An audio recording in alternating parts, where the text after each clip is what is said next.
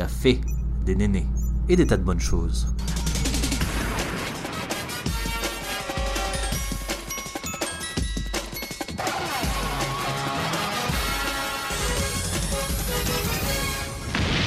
Bienvenue à tous sur Café et Néné. Bonjour, bonsoir et bienvenue dans le podcast. Aujourd'hui, on va parler du cancer du col de l'utérus. C'est un épisode assez long qui dure deux heures et que j'ai préféré scinder en deux parties.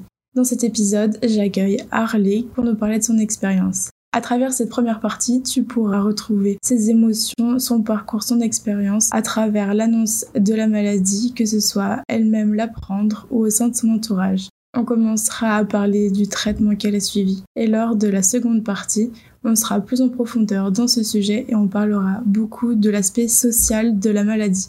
Pour te faire une petite piqûre de rappel, le cancer du col de l'utérus correspond plus simplement au développement d'une tumeur maligne de la muqueuse du col utérin. Mais comment ça se transmet? L'HPV se transmet principalement par le contact de la peau et des muqueuses, et ça le plus souvent lors de rapports sexuels. C'est une infection qui est très courante mais qui guérit majoritairement de façon spontanée. Cependant, dans 10% des cas, on voit une persistance du virus de la muqueuse du col utérus, qui peut aboutir à des lésions précancéreuses susceptibles d'évoluer en cancer. Il existe cependant tout un tas d'autres facteurs qui peuvent favoriser l'apparition d'un cancer.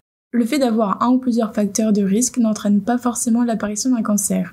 Il augmente la probabilité de développer ce cancer par rapport à une personne non exposée. Cependant, un cancer peut se développer sans qu'aucun de ces facteurs ne soit présent. Merci pour ton écoute et à tout de suite.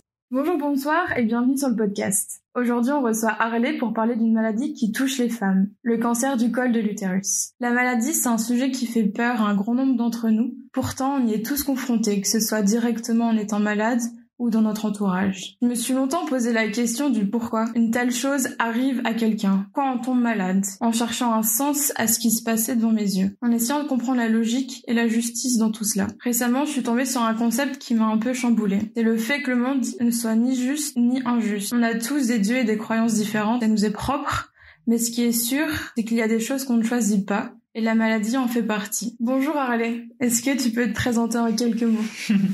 Bonjour, bah, moi c'est bah, Harley, euh, pseudonyme, mais voilà. J'ai 38 ans, femme de 38 ans, parisienne, une vie tout à fait classique, centre de direction et on va parler de la maladie qui m'a justement frappé l'année dernière. Voilà. C'est ça. Par surprise, jamais été malade avant et du jour au lendemain, Mm. C'est vrai qu'en plus, euh, moi, pour t'avoir rencontré euh, avant d'apprendre ça, pour le coup, l'image que j'avais de toi avant la maladie, même toujours aujourd'hui, c'est que je me suis toujours dit, euh, Harley, elle est plutôt badass et tout. Et tu sais, t'as des gens, tu te dis, eux, ils sont peut-être plus renfermés ou plus sensibles, t'arrives à lire sur leur visage. Mais toi, je sais que jamais réussi. Enfin, si tu me l'avais pas dit, j'aurais jamais réussi à le lire. Mais est-ce que tu peux nous parler un petit peu de ton rapport à ton corps, notamment lorsque tu étais petite et euh, même après du coup en grandissant alors quand j'étais petite, je me rendais pas compte en fait de mon corps en particulier. Je grandissais jusqu'à on va dire 8-9 ans.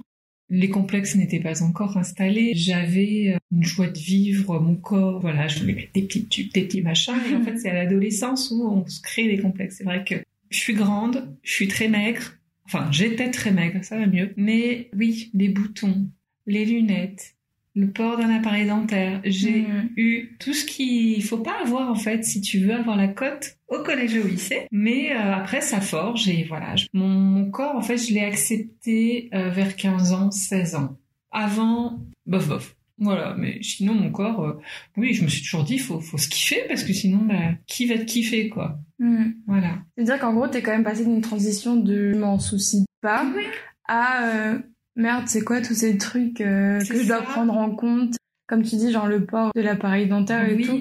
En vrai, tu le subis un petit peu comme une punition. Enfin, je connais beaucoup qui l'ont dit, bah merde, genre euh, un tel, on a pas aussi. Genre moi, je suis obligée d'avoir des bagues. Du coup, c'est quand même drôle de voir le saut entre l'un et l'autre. Et moi, ce dont je voulais parler, c'est le fait que, par exemple, toi, tu parles des boutons ou autre. Et c'est vrai que, notamment, toi, t'es assez fine, on peut le dire tu te dis maigre, euh, je sais pas si c'est Enfin, je sais pas si je suis moins maintenant, mais j'étais très très maigre.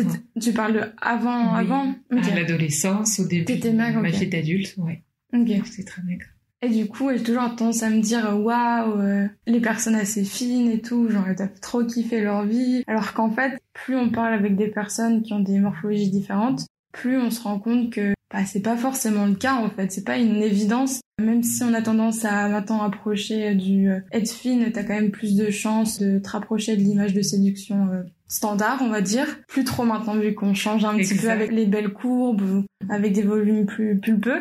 Ce que je trouve drôle, c'est que pendant tout le temps où toi tu penses que genre l'autre personne en face a vit sa meilleure vie, bah en fait elle a soit d'autres complexes, soit même elle complexe sur ce que toi t'envies. C'est ça. Et ça c'est en fait, tout le monde complexe. On réalise que tout le monde complexe. Peut-être que même la, la, la, la, nana la plus magnifique que tu peux trouver aura un complexe. Hmm. Et toi, tu le verras pas parce que tu vois un ensemble et tu vois ce qu'elle dégage. Au final, elle se voit 24 heures sur 24. Elle va trouver le moindre défaut. Bah, moi, c'était pareil. Je suis loin d'être parfaite, mais je trouvais le moindre défaut et surtout le regard des gens envers moi. Moi, j'ai un nez un peu plus proéminent qu'une autre, désolée. Euh, euh, c'est la faute à mon grand-père. Mais du coup, on voyait ça, on ne voyait que ça sur moi. On m'a pas dit d'autres remarques, je ne pense pas, mais surtout mon nez. Moi, je l'ai accepté très vite et je me suis dit jamais je ferai de chirurgie pour faire plaisir à quelqu'un. Si c'est pour ne pas m'aimer après, même si je ne m'aimais pas, je voulais pas me détester à vouloir me changer. C'est ça. Pour ce qui est de ma taille, j'étais euh, à 8 ans par exemple, je faisais déjà presque 1m40. Ah oui. Mais j'ai stagné du à 12 ans en fait, j'ai stagné, je faisais 1m65 et après je n'ai plus grandi, bah c'est l'arrivée des règles, etc. Mais du coup on m'appelait la pêche au moule parce que mes pantalons étaient trop petits. Sérieux? Genre, c'était trop court? Enfin, trop court, voilà. Et euh, du coup, il m'arrivait euh, presque à mi-cheville. Ah et donc, j'étais en avance, en fait. T'as lancé la mode du pantacourt.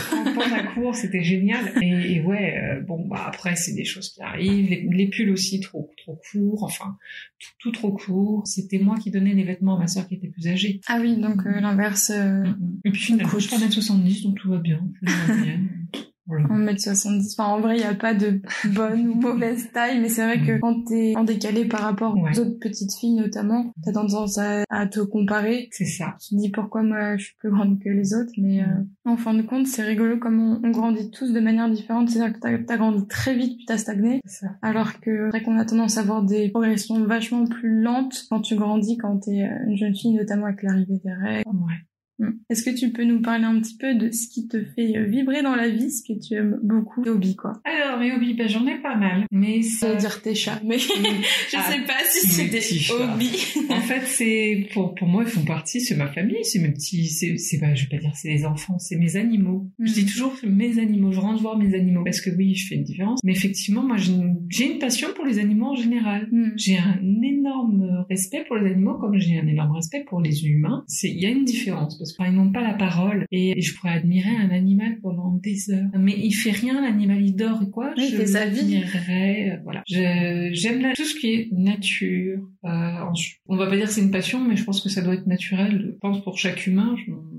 On est né à observer le monde. Le monde, c'est la nature au, premier lieu. Mais euh, sinon, oui, j'adore dessiner, même si en ce moment je ne dessine pas. j'adore le sport, forcément. Je me suis mise au sport très tard, mais je pense que je ne pourrais pas vivre sans sport. Donc j'ai fait du crossfit pendant 4 ans et j'ai pas arrêté mais j'ai fortement diminué et ça c'est parce que j'ai été malade. Le sport dans son côté social aussi j'aime beaucoup. Le crossfit m'a fait rencontrer énormément. Et ça faut dire que le crossfit en l'occurrence est très communauté euh, entraide. Ouais. Moi j'ai découvert même si j'en fais pas. Franchement quand je suis déjà venue vous voir faire du sport, waouh, c'est tous à vous soutenir, à vous motiver, à vous hurler dessus.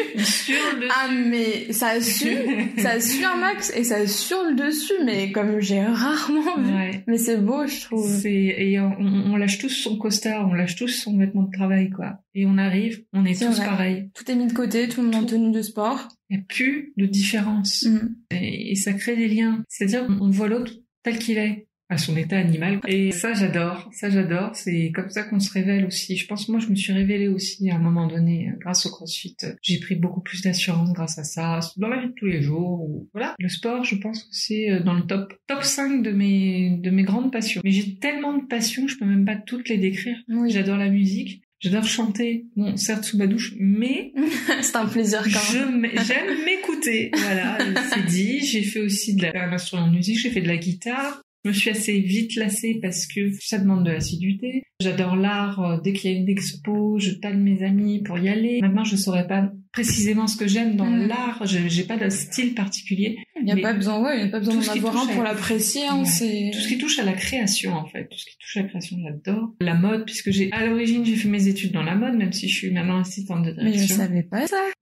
J'ai fait mes études dans la mode, j'ai travaillé chez Paco Rabanne, mais quelques mois en remplacement. Mais après, j'ai switché très vite. Mais parce que le monde de la mode est tellement impitoyable que j'ai apprécié en fait. ce Oui, c'est particulier comme... euh, particulier, oui. Sinon, la première à regarder tous les défilés, les magazines. Dès que je vois un magazine, je m'arrête, je m'en fous. Si je suis avec quelqu'un ou pas, je m'arrête, je regarde le magazine. Ah, tiens, il y a ça qui est sorti. Ah, la mode du ça, je suis très très au courant de toute la mode qui sort. Même si moi-même, je ne suis pas du genre à être une acheteuse T'as compulsive. pas consommé comme euh, la mode sort. Et euh, sinon, plein de trucs. Est-ce que tu penses que le crossfit, tu, dis- tu parlais du sport qui t'a aidé à, à te révéler, à avoir de l'assurance, je pense qu'il t'a un peu quand même donné même plus que ça dans ta vie de tous les jours, tu penses qu'un autre sport peut avoir le même apport chez quelqu'un d'autre ou que c'est propre un peu quand même aux spécificités du crossfit?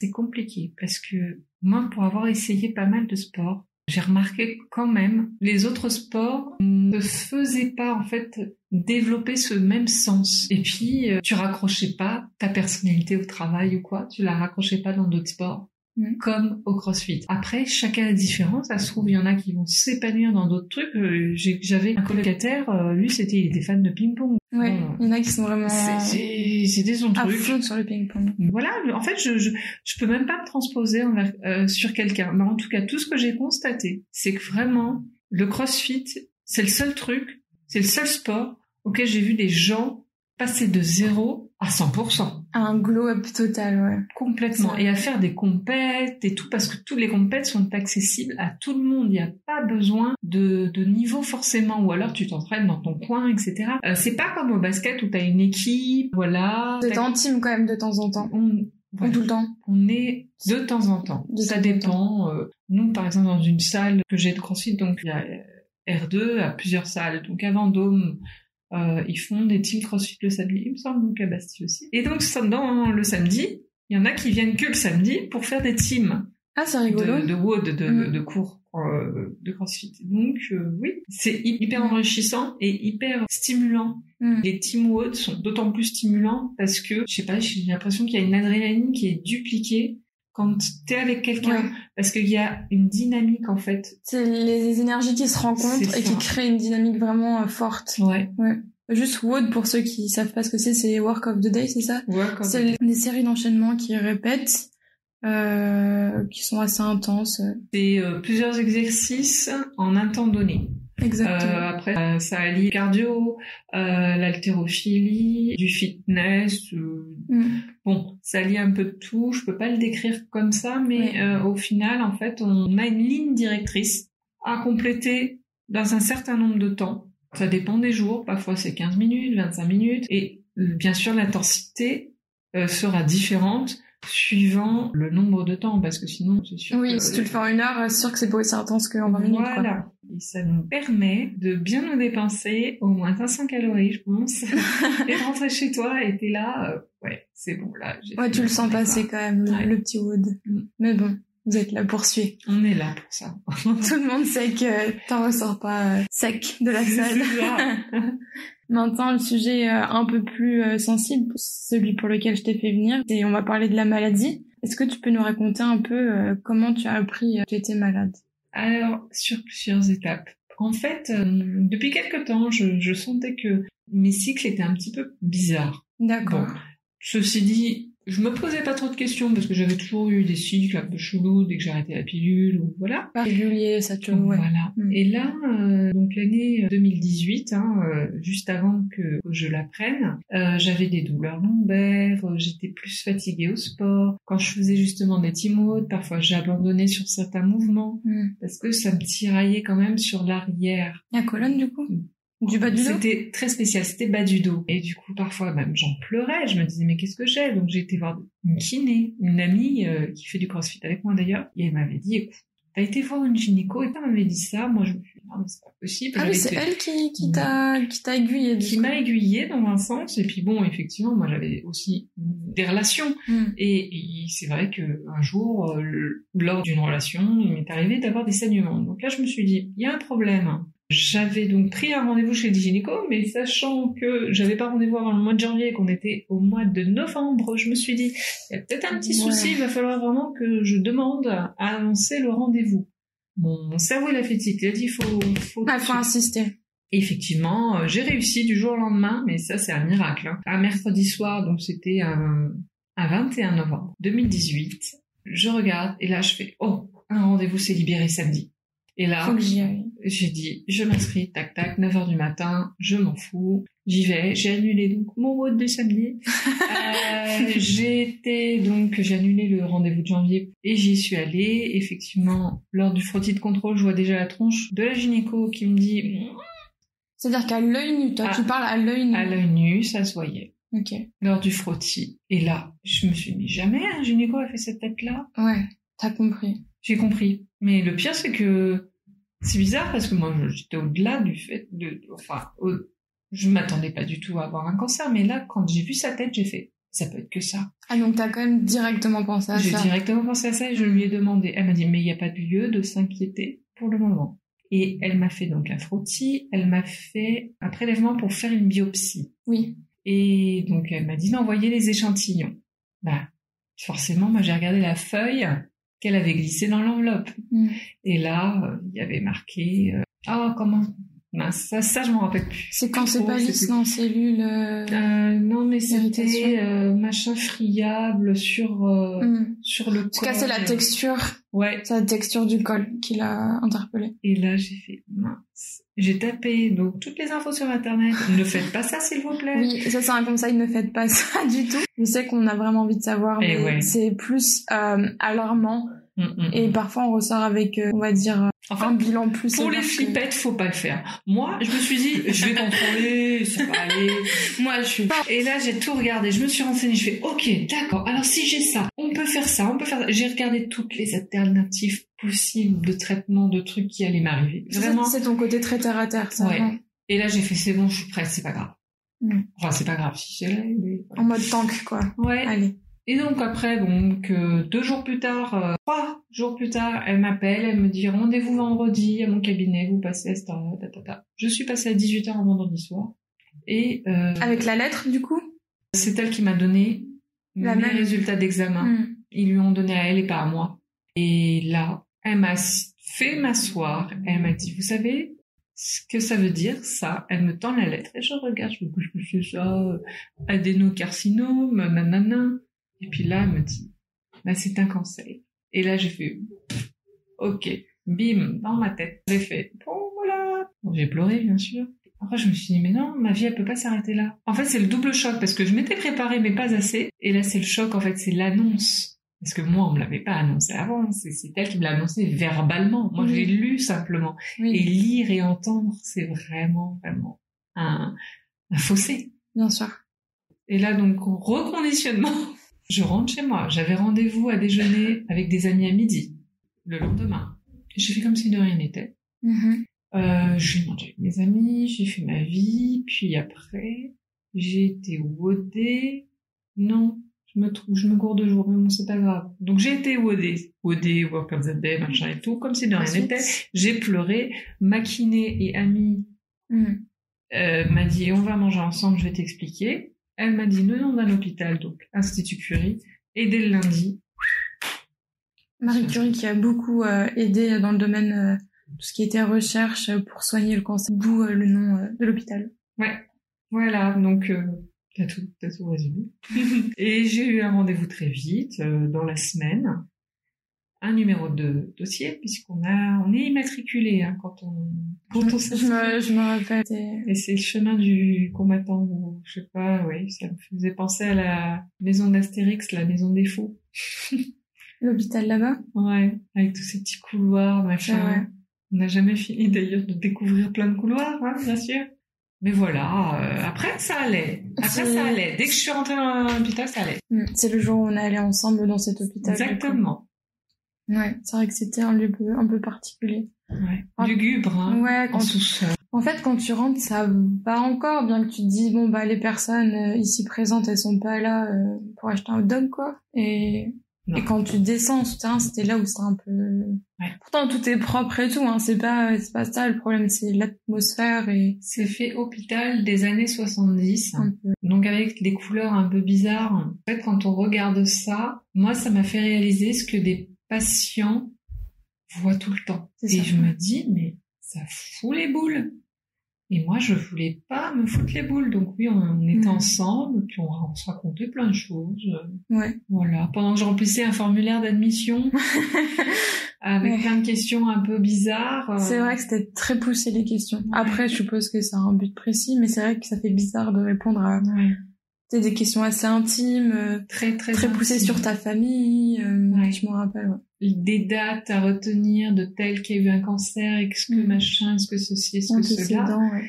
Euh, les antécédents, euh, moi j'étais à mille lieues de savoir qui avait eu un cancer dans ma famille. Vraiment, je. Et en fait, c'est après que je me suis dit, ah mince, c'est vrai, machin a eu un mélanome, euh, Hmm. truc. euh, Ouais, ouais. ça m'était sorti de la tête et bah oui.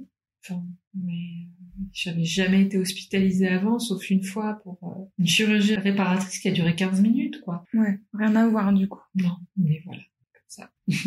Quand cette femme te l'a annoncé, tu nous as dit que tu as pleuré. Donc euh, c'était la vraie annonce euh, de la maladie.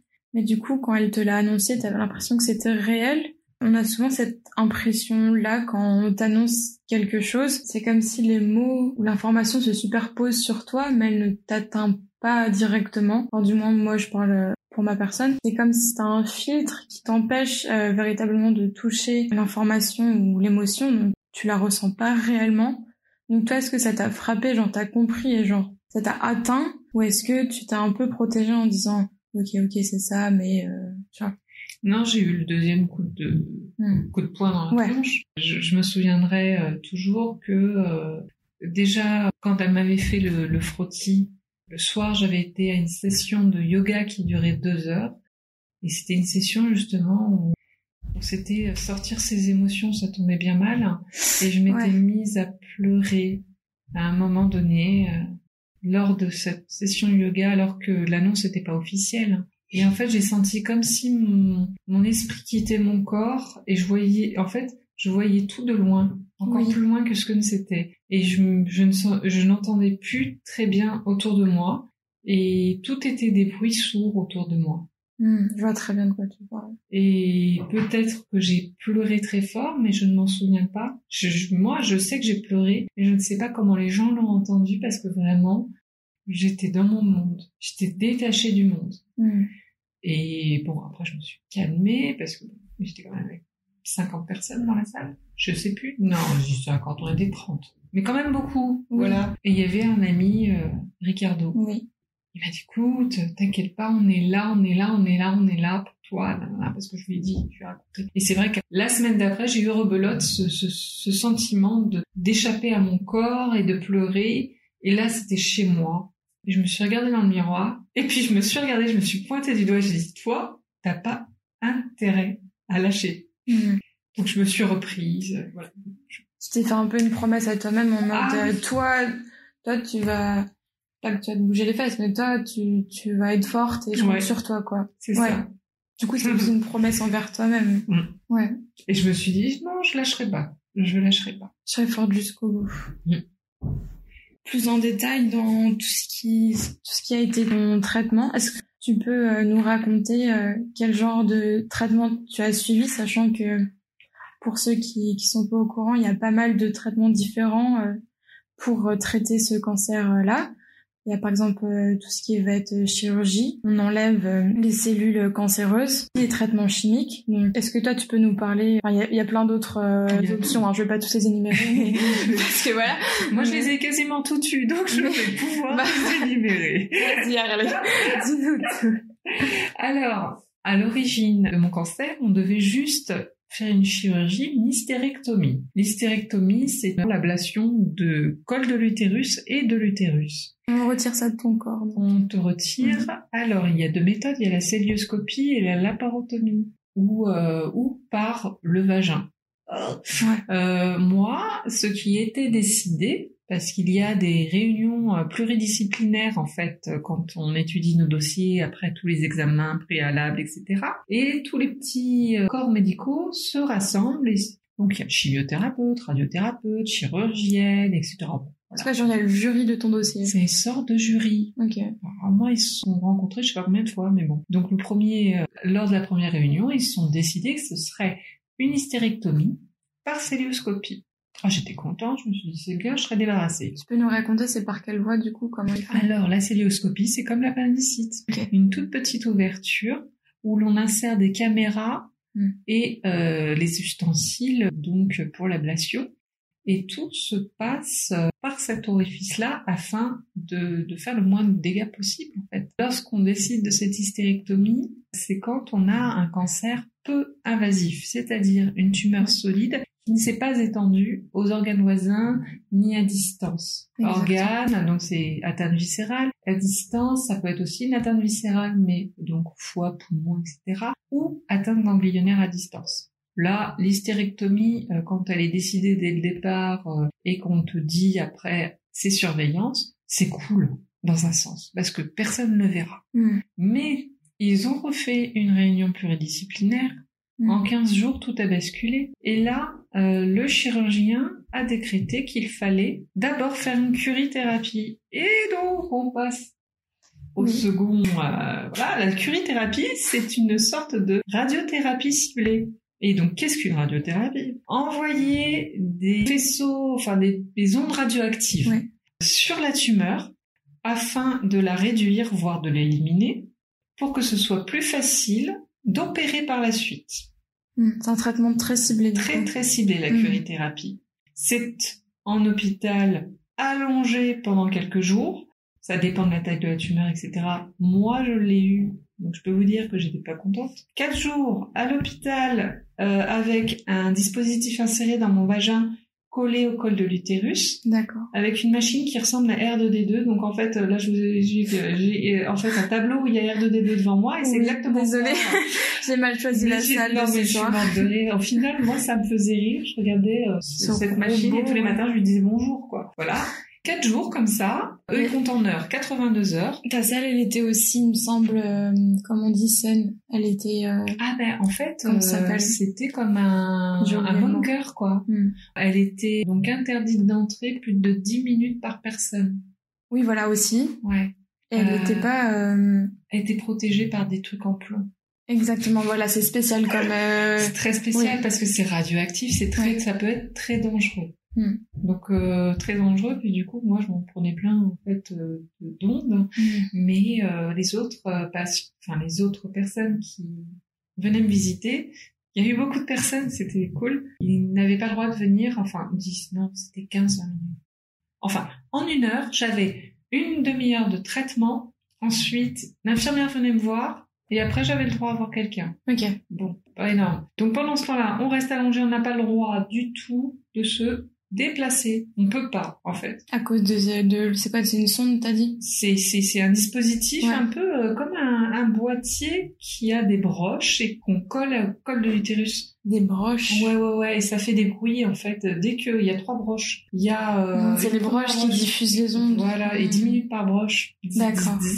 Donc ça fait du bruit 24 heures sur 24. Pendant quatre jours. pendant quatre jours. Donc on dort pas peu. Moi, ça Ouais. m'a pas empêché de dormir, mais c'est vrai que d'autres personnes, ça peut les empêcher Ah, de les dormir. warriors. Ouais. J'étais trop crevée. Il faut faire un régime sans résidus. J'allais te demander juste avant cette partie-là, je m'en. Ouais. Tu peux nous expliquer ce que ça veut dire? Euh, Oui.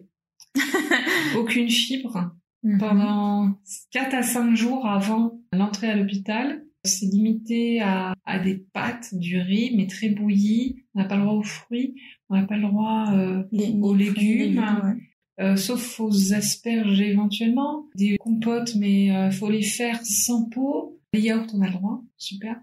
Euh, Très enjoué. ouais, je sais pas. Enfin, c'est très très très euh, très limité. On va dire que ça n'aide pas du tout à apporter des nutriments à notre corps. Mm. Donc moi, ce que j'ai fait, c'est que euh, j'ai plutôt jeûné parce que je préfère Mm. plutôt d'être- de m'alimenter de trucs dégueulasses. non. Enfin, Mm. voilà. C'est un choix personnel, oui. Ouais. Et par contre, euh, moi ayant une digestion super lente, bah forcément, il m'est arrivé un accident quand même. Ouais. Lors de, de mon hospitalisation, j'ai eu euh, effectivement mon- ma digestion qui était au ralenti et là, bah, le mercredi, ça a été une catastrophe et donc bah, je ne pouvais pas aller aux toilettes. Hmm. Donc on a dû me mettre une bassine. Bah, si tu peux pas bouger. euh, Ah, et on a une sonde urinaire, donc euh, voilà. Ah, tu ne te... oui, c'est ça, tu ne te déplaces pas, oui. Ça a du Ouais. sens de. C'est plutôt au niveau euh, d'éjection. Euh, Ouais. Bah du coup, euh, si tu digères très lentement, bah Ça arrive pendant. Ça arrive. euh, et c'est horrible. C'est très désagréable. Ouais. Donc bon, Pourtant, t'avais jeûné, donc ça veut dire quand même que t'as pas euh, stocké non plus. euh. non. Mais bon, Mais c'est une anecdote, oui. enfin, Voilà. euh, Même si c'est de pas être euh, le fun euh, lorsque c'est arrivé. Voilà. Mais il y a eu pire. Hein. Il y a eu euh, le fait que la machine est tombée en panne. euh, Ah oui Le vendredi, je devais sortir le samedi. Le traitement devait se finir à 2h du matin le samedi. Et euh, à 19h le vendredi soir, elle tombe en panne. Donc, rester avec un dispositif entre les jambes, jambes écartées, et déjà c'est très douloureux de rester jambes écartées pendant 4 jours. sans, sans marcher?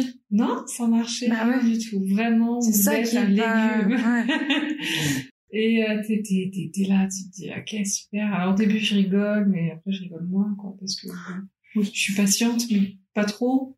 Bref, ils m'ont libéré, hein. Ils m'ont libéré. Quand parce tu dis que- ça, j'ai l'impression que c'est Prison Break. oui, ils m'ont libéré tout de même. Ils m'ont libéré au- le samedi euh, vers midi parce que la machine était toujours pas réparée et ils m'ont dit vu tous les comment ils disaient les pulsations que vous avez eues ça s'appelle des pulsations en fait quand euh, la machine se met en route et qu'elle Oui. fait des trucs donc euh, le radiothérapeute a décidé qu'on vous libérait et là il faut tout ressortir Hmm. Et c'est comme si euh, c'est horrible je vais, je vais le décrire mais alors euh, Vas-y. fermez les bouchez-vous les oreilles Ceux qui euh, sont sensibles, peut-être n'écoutez pas voilà, pas ce c'est passage c'est comme si t'avais un tampon qui avait séché sur ton col et que tu veux retirer. et qu'on a retiré parce qu'il y avait des compresses, tout ça Mhm. autour du, du dispositif euh, et du Mais coup, ça assèche. ça assèche. Bah, ça assèche beaucoup. Voilà. Et Pour coup, ceux qui savent pas, euh, lorsque tu mets un tampon et que tu as tes règles et qu'elles sont abondantes, le tampon glisse tout seul. Or, si tu mets le tampon et que tu es au début de tes règles ou à la fin de tes règles et que ton flux est beaucoup moins présent, tu sens passer le tampon bien comme il faut. voilà, Mais du coup, si c'est full sec, Eh je ben, pense que tu, c'est pas que tu le sens, c'est que tu, c'est comme si un bout de bois quoi, euh, Ouais. qui veut sortir mais qui peut pas. Et voilà, ils ont forcé, euh, ce qui est normal, hein, il fallait qu'ils forcent. Ils m'ont donné quand même un, un calmant, un truc, euh, un décontractant. Musculaire. Ouais, mais Ouais. ça marche pas, hein, ça c'est de la merde. Euh, et du coup, euh, moi j'ai été très courageuse. Ils m'ont dit c'est bien, c'est bien, vous n'allez pas pleurer, mais oui. Bon. J'ai quand même quoi. intérieurement, Je pense. intérieurement, ouais. Et en fait après donc euh, cet épisode, on peut plus très bien marcher, donc il faut se mettre en arrêt. Moi je me suis pas mise en arrêt, mais j'aurais dû. À contre-courant. Ouais, Toujours. toujours. Et moi j'ai eu des, des effets très très très très difficiles. En fait, euh, après, bah, j'avais comme de l'eau qui sortait Ok. pendant des, des semaines. En fait, euh, déjà d'une, ça, la, sonde urinaire crée une incontinence urinaire euh, Oui. pendant deux semaines. Hmm. Donc, euh, il faut faire attention à bien faire de la rééducation. Euh, j'en Ah ai fait. D'accord, tu fais de la rééducation. J'en ai- j'en ai Juste fait, euh, le ouais. fait de porter des serviettes, ça résout pas le problème, quoi. Non, puis les serviettes, j'ai changé toutes les heures. Parce que c'était pas que urinaire, il y avait aussi Du sang dans du, du sang mélangé à du liquide blanc et je pense que c'était une réaction du col de l'utérus qui donc euh, les, les sécrétions Oui, il vaginales sécrète et voilà, naturellement pour euh, nettoyer ou autre. nettoyer voilà Ouais, et là c'était liquide liquide d'accord. je crois que j'ai dépensé au moins 100 euros en serviettes hygiéniques en l'espace de Wow. deux trois semaines Ah oui, c'est impressionnant. ouais et tous les deux jours j'achetais un nouveau paquet Ouais. Et, euh, et je crois que j'aurais pu prendre des points chez G20 parce que euh, les actions parce que Tu leur as fait de la thune. ouais je pensais pas que ça allait durer je pensais Ouais. que ça allait durer une semaine et je me suis dit une semaine ça va et non ça durait ça durait ça durait donc ça c'était en janvier 14 au 19 janvier Ouais. jusqu'au mi-février ça m'est arrivé et là je me suis dit c'est pas possible c'est infernal je pouvais même plus avoir de vie vraiment Mais t'avais, c'est eux qui t'ont incité à faire la rééducation ou c'est toi tu... c'est moi Ah oui, Ils d'accord. m'ont pas dit forcément. Parce qu'en fait, vous avez juste une prescription en sortant de l'hôpital avec des médicaments à prendre euh, si jamais il y a une inflammation, si jamais il y a un truc. Il y a des piqûres aussi, je crois, parce que j'avais oublié, mais il y a des bas de contention qu'on vous met euh, quand euh, vous êtes allongé pendant quatre jours. C'est obligatoire. C'est des bas de contention, vraiment des bas donc pour les jambes, pour la circulation sanguine. voilà. Et donc après, il y a des piqûres qu'on fait pendant 7 jours sur la cuisse ou sur le ventre pour éviter les complications après ce long temps allongé avec les bas de contention. Mmh, c'est super ça. Ouais. Donc en fait, au final, tu te ressors pas avec juste euh, des problèmes de fluo, tu te tu ressors avec euh, la totale. Ouais, avec euh, le nez uriné qui est totalement fucked up, les jambes qui ont subi parce que ne pas marcher pendant quatre jours. Ouais, t'as mal à ta féminité. même si t'es flemmard, je t'assure que c'est pas une partie de plaisir de rester quatre jours allongé. Et bon, après, euh, ça c'est l'épisode le plus long que j'ai à raconter parce que ça c'était vraiment une cata. Euh, sachant que bah après on vous refait des examens. Tu peux nous parler de la rééducation un petit peu, genre je pense que ça intéresse des Ouais, c'est vrai. Et la rééducation, en fait, ce que je faisais, et c'est toujours ma copine kiné qui m'avait conseillé, j'avais pas été la voir à son cabinet, mais moi je l'ai fait chez moi. Hein. Oui. Euh, donc dès que j'avais du temps au boulot, je serrais en fait mm. mon, mon, vagin, bah, je le contracte. Périnée, enfin, oui, c'est le vagin, contracte le périnée, et relâche, contracte le périnée, relâche. Alors Mm. du coup, bah, euh, j'ai été bien musclée très vite. Toute station debout, je faisais aussi ces choses-là. Mhm. Alors faut pas non plus trop le faire, mais je le faisais une fois le matin, une fois le soir, et dans la journée, je le faisais deux fois, donc quatre fois dans la journée, Quatre cinq minutes. séances, ouais. Ok. Sur mon lit, j'étais en position allongée, les bras le long du corps. Je soulevais en fait mes fesses avec les genoux repliés. Oui. Et je de contractais. demi-pont, quoi. Exactement. Et je faisais ça, je restais, et puis en fait, au fur et à mesure des Tu contractais les fesses, du coup? Les fesses aussi, le périnée, tout, toute cette zone. Ok. Et ça m'a permis rapidement, du coup, puisqu'en moins de deux semaines, j'ai réussi à reprendre euh, le contrôle de ma vessie. Donc c'est quand même assez efficace. Ouais, c'est efficace. Il faut le faire, faut vraiment pas oublier. Mm. Faut, mais, mais ça, c'est post-accouchement aussi. J'allais le dire pour le- ça. Exactement, le périnée, c'est Ouais. un muscle Mm. Qui, c'est pas qu'il a tendance à se, à se ramollir, j'allais dire. Mais euh, je pense que ça fait pas de mal, notamment euh, s'il y a eu accouchement ou, ou d'autres euh, opérations. D'autres traumatismes, Ouais. parce que parfois la course, ça peut faire aussi ce genre de... de- Certains sports favorisent Voilà. aussi, oui. Il faut faire tout au long de sa vie. Toujours. En fait, on a tendance à oublier qu'on a des muscles au niveau du périnée. Mm. C'est très très important de, de, de, les solliciter, euh, de, de prendre soin de soi en fait. Exactement. Voilà. Et c'est ce que j'ai fait parce que je ne voulais pas euh, finir euh, incontinent. Je me suis dit, Mhm. c'est quoi Mais c'est simple au final, ce que tu as fait, c'est des exercices que tu as pu faire toute seule. Toute seule. au cours de la journée. Je sais qu'il existe aussi des séances, euh, alors je sais pas quel type de médecin c'est, mais je sais que tu peux le faire aussi euh, accompagné d'un médecin, Chez le kiné. ou maintenant aussi accompagné d'objets connectés. Exact. Euh, quand Avec une petite ça- boule insérée. Exactement. Et on joue comme un petit jeu. Mm. Et euh, en fait, ça, on contracte quand il faut. Enfin, c'est ma kiné qui m'avait À expliqué. certaines intensités, euh, ouais. Exactement. Ça, c'est les méthodes plus poussées, mais sinon, euh, il y a la méthode plus simple comme Harley, qui est juste le faire euh, chez soi ou même au cours de la journée. Ouais, c'est accessible en fin de compte. Très accessible. Et puis même, si vous n'avez pas d'amis euh, kiné ou quoi, parce qu'il arrive, hein, c'est normal. Oui. On n'a pas tous un ami kiné. Mais sur Internet, sur YouTube, vraiment, renseignez-vous. Oui. Vous allez voir qu'il y a tellement de tutos. Alors après, euh, il y a à boire et à manger sur Internet. Exactement. Mais, euh, mais vraiment, moi, j'ai pas trouvé ça compliqué de trouver. En tout cas, moi, j'ai eu, j'ai trouvé ces, ces exercices assez facilement qui concordaient en plus avec ceux de ma kiné. Donc, j'ai dit, ok, super. Voilà. Et honnêtement, bah, ça m'a vachement aidé et déjà, euh, ça m'a fait un souci en moins sur Mm. les séquelles que j'avais eues. J'avais oublié de dire aussi lors de la curithérapie, si on s'ennuie, il faut vraiment prendre de quoi lire, de quoi écrire, de la musique. Et moi, j'avais pris un micro-ordinateur et j'avais acheté une station en fait euh, mobile de PC comme ça je pouvais regarder euh, Quand tu dis station, ça veut dire quoi? C'est qu'il se pose sur le lit, tu veux qui dire? se pose sur le Ah lit oui. et qui est réglable genre euh, à 360 Ah oui, quoi, oui, pour pouvoir, ouais, vois. régler.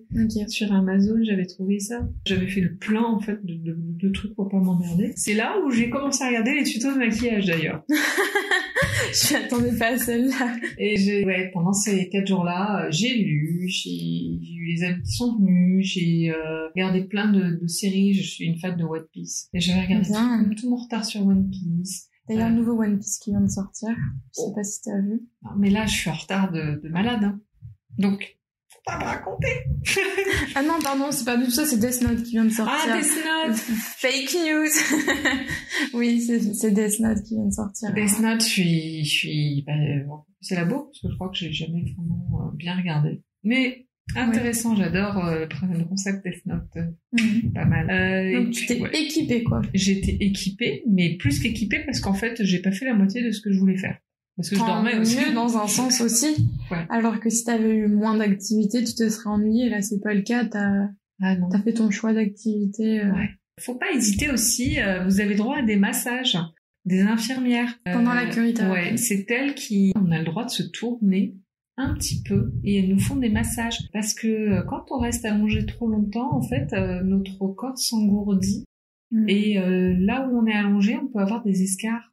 Ah les oui? escarres, c'est je sais pas comment expliquer ça, mais c'est des sortes de plaques en fait qu'on a sur le corps qui se forment quand on est trop en stagnation, et notamment sur le dos, les fesses, les parties en fait qui sont en direct contact avec le matelas, enfin avec les draps, le matelas. Et, vraiment, euh, les massages, faut pas, pas hésiter. Ils nous les proposent. Au début, moi, je disais non, puis au final, c'est tellement bien, quoi. Oui, faut pas hésiter, c'est compris dedans. C'est compris, c'est compris dedans, ouais, c'est ça. Par contre, euh, bah, la nourriture, c'est pareil que lors du régime, ça résilue, quoi. Donc non, par contre, là, faut pas hésiter à refuser, hein, parce que moi, j'ai jeûné. Hein, Toi, t'es type jeune, en tout cas, ouais. Voilà, je pouvais plus. Je pouvais plus. Euh, ça me Ils m'ont donné un jour un, un gratin de moule. Qui fait des gratins de moule J'ai regardé et j'avais tellement faim et quand j'ai regardé ça, j'ai fait non, en fait, j'ai pas faim, quoi. Je peux pas. Un gratin de moule. Ah oui, ok. Mais c'est ignoble. J'ai des photos parce que vraiment, je me suis éclatée pendant l'hôpital. Je prenais des photos de, la nourriture. Je me disais, mais qui, mange ça? C'est pas possible. Je ne sais pas. Gratin de moule. Dites-moi qui fait ça. C'est quelle spécialité? Ça vient d'où? De quelle origine Je sais pas. J'adore les moules, mais gratin de moule, c'est vrai que j'ai peu vu. Non, pas vu. Et surtout, plus dans le contexte de l'hôpital, ça qui me fait rigoler. C'est ça. C'est pas genre si t'es à Boulogne-sur-Mer ou autre, ok, très bien, fais ton gratin de moule. à Paris 5e, quoi. Mais là, ça fait moins avec le décor, quoi. Horrible. C'est rigolo. Oh, qu'est-ce que j'ai rigolé. Et... Nous dire, mais qu'est-ce qu'elle nous fait devant son gratin de moule? C'est ça. Et du coup, euh, comment ça s'est passé après euh, donc la fin de cette À la fin de thérapie, euh, on m'a dit que ça avait très bien fonctionné. La tumeur avait été euh, bah, elle était inexistante même. Ils étaient très choqués. Elle était inexistante. C'est juste une inflammation due à la curithérapie qui me restait, ce qui est mm. tout à fait normal. Je devais donc être opérée le 6 mars 2019.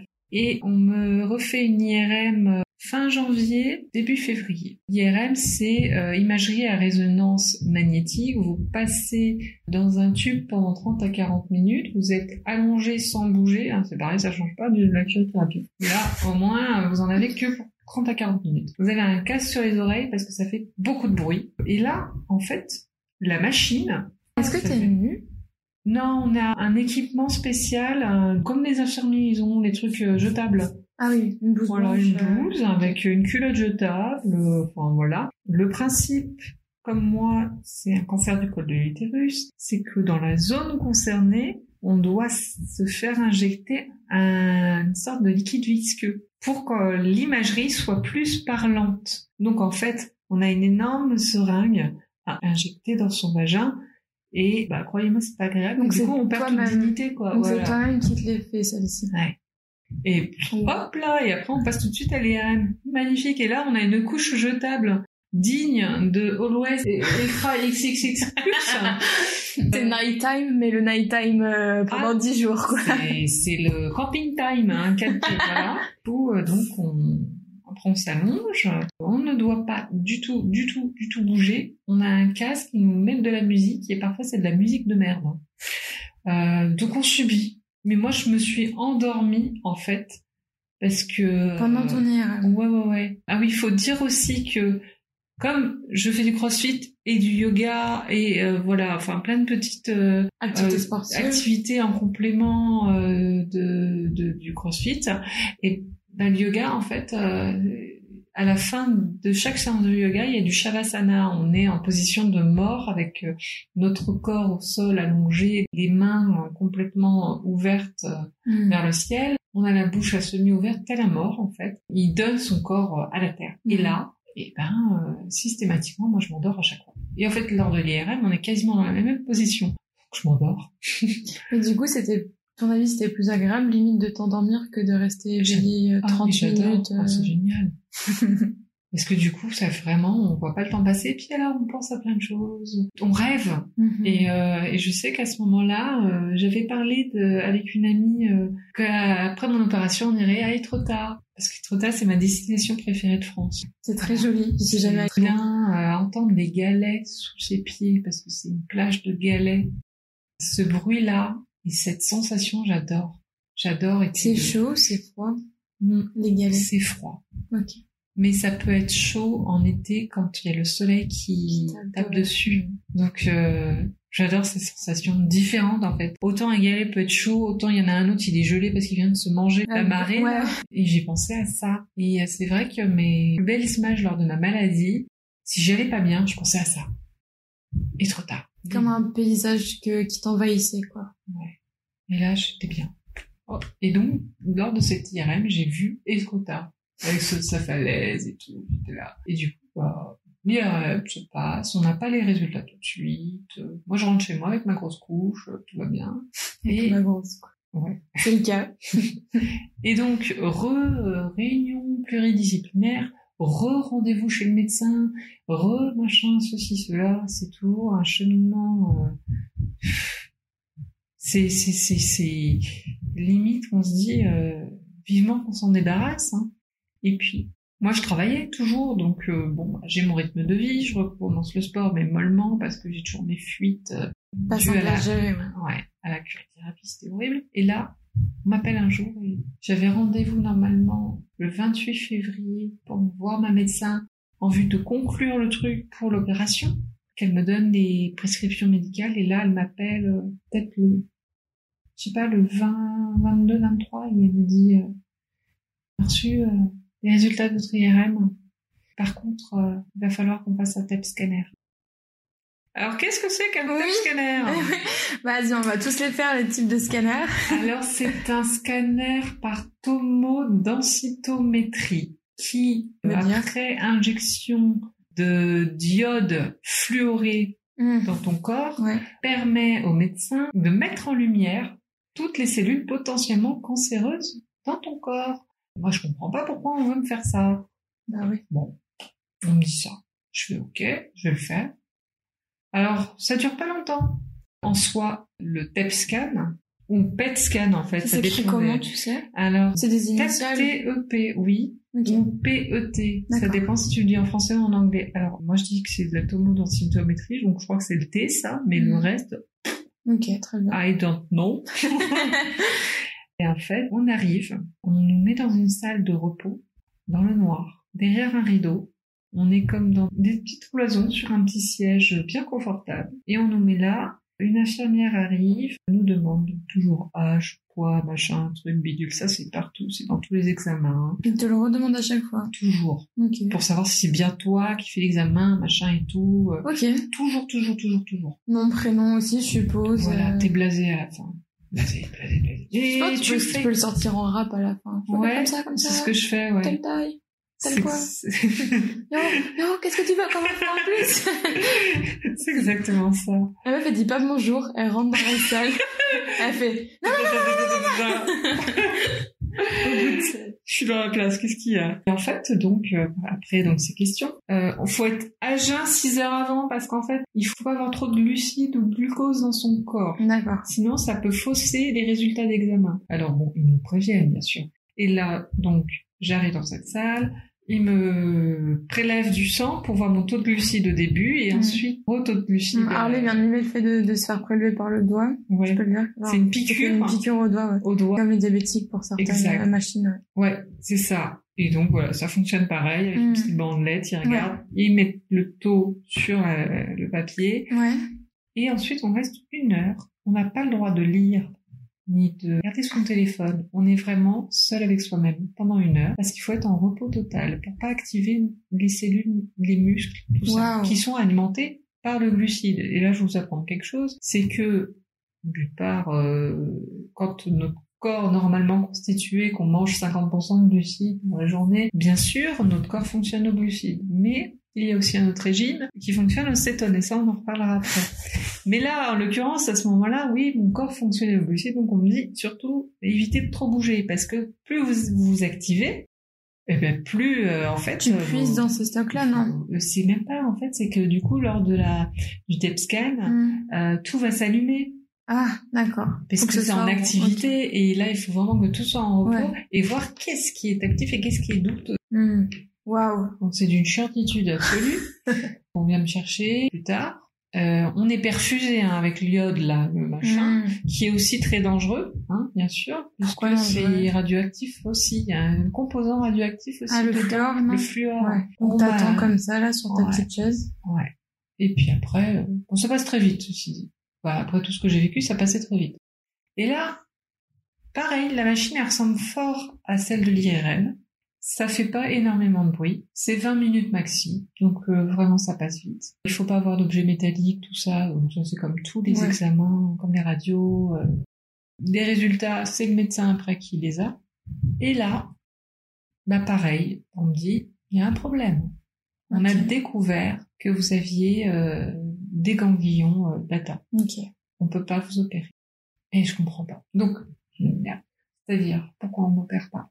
Bah en fait, euh, vous avez un ganglion euh, susclaviculaire douteux. On va vous faire une biopsie de ce ganglion.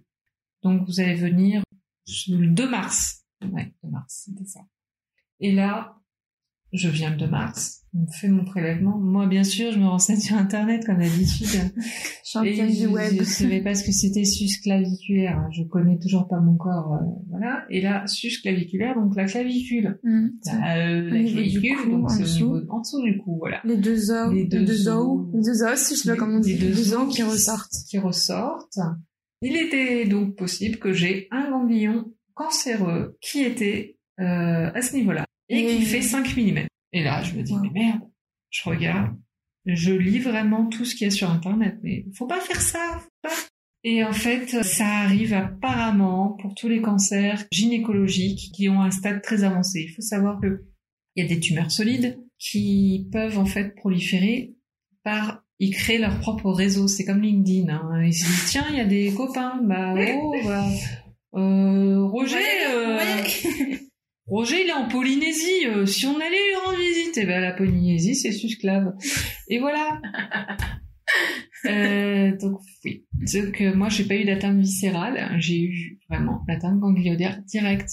Et là, c'est atypique, mais vraiment atypique. J'ai regardé les stats et je fais putain, j'étais à un stade débutant, un stade 1, B, on va dire, 1B, à euh, d'un coup, je passe en stade 4B, qui est le dernier stade, le Ouais. stade où euh, c'est pas terminal. Hein. Terminal, c'est vraiment quand la personne elle est en soins palliatifs. J'étais pas en soins palliatifs. Mais là, on me dit, bah, vous avez, vous euh, avez ça vous avez 15% de chance de survie. C'est pas l'hôpital qui me le dit, c'est sur internet, je vois stade 4, 15% de chance de survie. C'est les Ah oui, statistiques réelles de France de euh, bah, Communiqué, 2015-2016, puisqu'ils sont toujours en retard sur les chiffres. Et là, je fais merde, j'ai 15%. Et là, je me regarde, je fais moi 15%. Eh ben, je serais, ferais partie des 15% de, de, de, de survivants au-delà de 5 ans. C'est comme ça. Et là, j'ai les boules. Là. là, je me dis, putain, ça veut dire que c'est chimio. Biopsie faite. Donc la biopsie se passe super bien. En fait, on t'insère une énorme aiguille qui fait au moins euh, la taille de ta main ok donc 16-17 cm, très très fine. Euh, il faut pas du tout bouger, euh, surtout à l'endroit en fait. Il faut pas déglutir pourquoi? Parce que bah tu bouges tout. Hmm. oui d'accord Les ganglions susclaviculaires en fait sont euh, vraiment en dessous de la gorge et donc euh, sont susceptibles en fait de, de- de bouger beaucoup si tu déglutis. Et moi donc pendant euh, 10 minutes j'ai pas dégluti donc je bavais, euh, c'était pas agréable. Hmm. Et on te t'anesthésie pas. Donc l'aiguille, elle gratte, elle prélève. donc l'aiguille qui est donc dans ta enfin pas dans ta clavicule mais au niveau de cette zone là Ouais, on t'insère cette aiguille ouais. on te l'insère loin ou On pas me l'a pas inséré loin, mais il a cherché le ganglion. ok et il a gratté ta Il a gratté plusieurs fois, il a fait les prélèvements. Il a fait plusieurs prélèvements pour être sûr de bien prélever. Mm. Et moi, il m'avait dit, c'est ganglion que je... Parce qu'il fait une écho quand même au préalable pour voir Hmm. où à peu près... il- Oui, c'est sûr qu'il y va pas à il l'aveugle va pas quoi. à l'aveugle. Heureusement, c'est Oui. pas Gilbert Montagnier. et, et là, euh, donc il me dit, mais moi, l'échographie, il a pas l'air malin, il a pas l'air bénin. Bah, on verra. Hmm. Il essayait de me rassurer. Ouais. Et moi, je lui ai demandé après, mais l'issue de cette biopsie, euh, si euh, il s'avère que vraiment il est cancéreux, il me dit, bah c'est chimio. Au moins, il t'a répondu. Boum. Et là, j'ai vu euh, la tête du médecin qui, qui se ferme et qui veut pas être sensibilisé par ton état parce que je crois qu'il envoie tous les jours des gens euh, qui sont dans des, des états pires que le mien. Tu vois le mec qui se blinde Hmm. parce qu'il se dit putain il est jeune quoi. On m'avait déconné tout le long et là d'un coup il s'est fermé. Hmm. Et là, j'ai fait, ok. Et là, j'ai eu ma petite larme à l'œil. Et j'ai fait, Mhm. bon, mais j'ai pas envie de perdre mes cheveux, moi. Et là, il me regarde, il fait, bah oui, mais bon, c'est bien obligé. Au revoir, madame, bim, bam. Voilà, ok.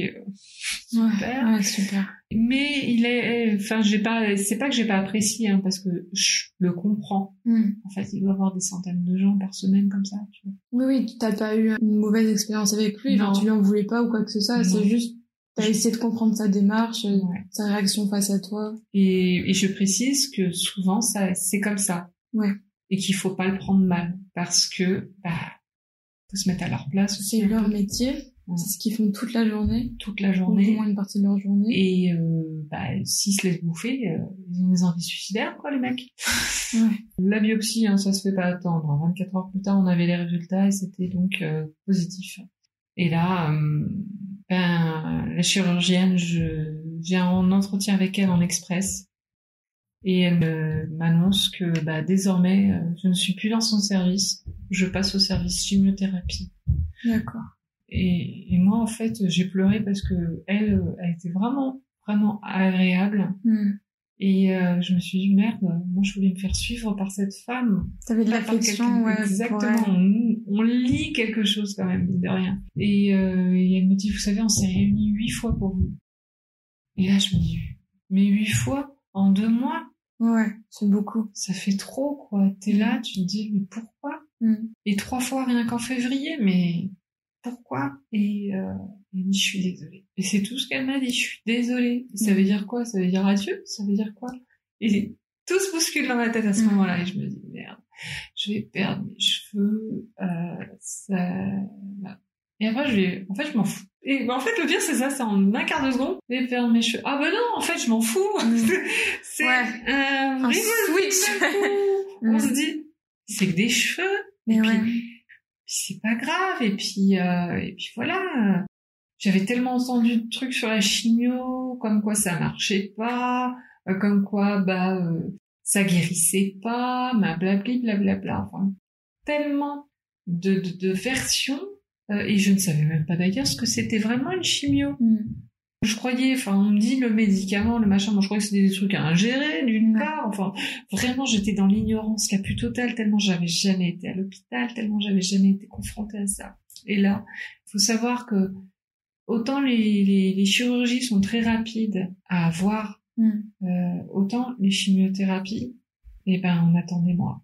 Parce qu'il y en a beaucoup Ah oui. beaucoup, beaucoup de patients. Donc, je devais être opérée le 6 mars. Je n'ai pas été. J'ai de, on- j'ai fait, c'est moi, en fait, qui devais faire la demande euh, avec une lettre de recommandation de ma médecin, faire une demande dans le même hôpital, hein, euh, de, de, de chimiothérapie. Et donc, j'ai eu le rendez-vous avec la chimiothérapeute. Je passe d'une nana euh, formidable, très souriante, à cette femme qui m'a pas regardée pendant 20 minutes. Alors, elle parlait sans te regarder. Elle, elle m'inscrivait et elle regardait son écran et elle voulait pas me regarder. Et il y avait un silence de mort. Ouais. Genre, Ambiance, silence, euh, quoi. Genre, je savais pas quoi dire. Et donc j'attends, j'attends, j'attends. Tac, tac, j'entends les, Ouais, les touches. les touches. Là. Putain, euh, c'est comme ça quand on meurt? Je doute. Du coup, je doute. Je, je me dis, mais merde, c'est bizarre. C'est cette salle-là. Ouais.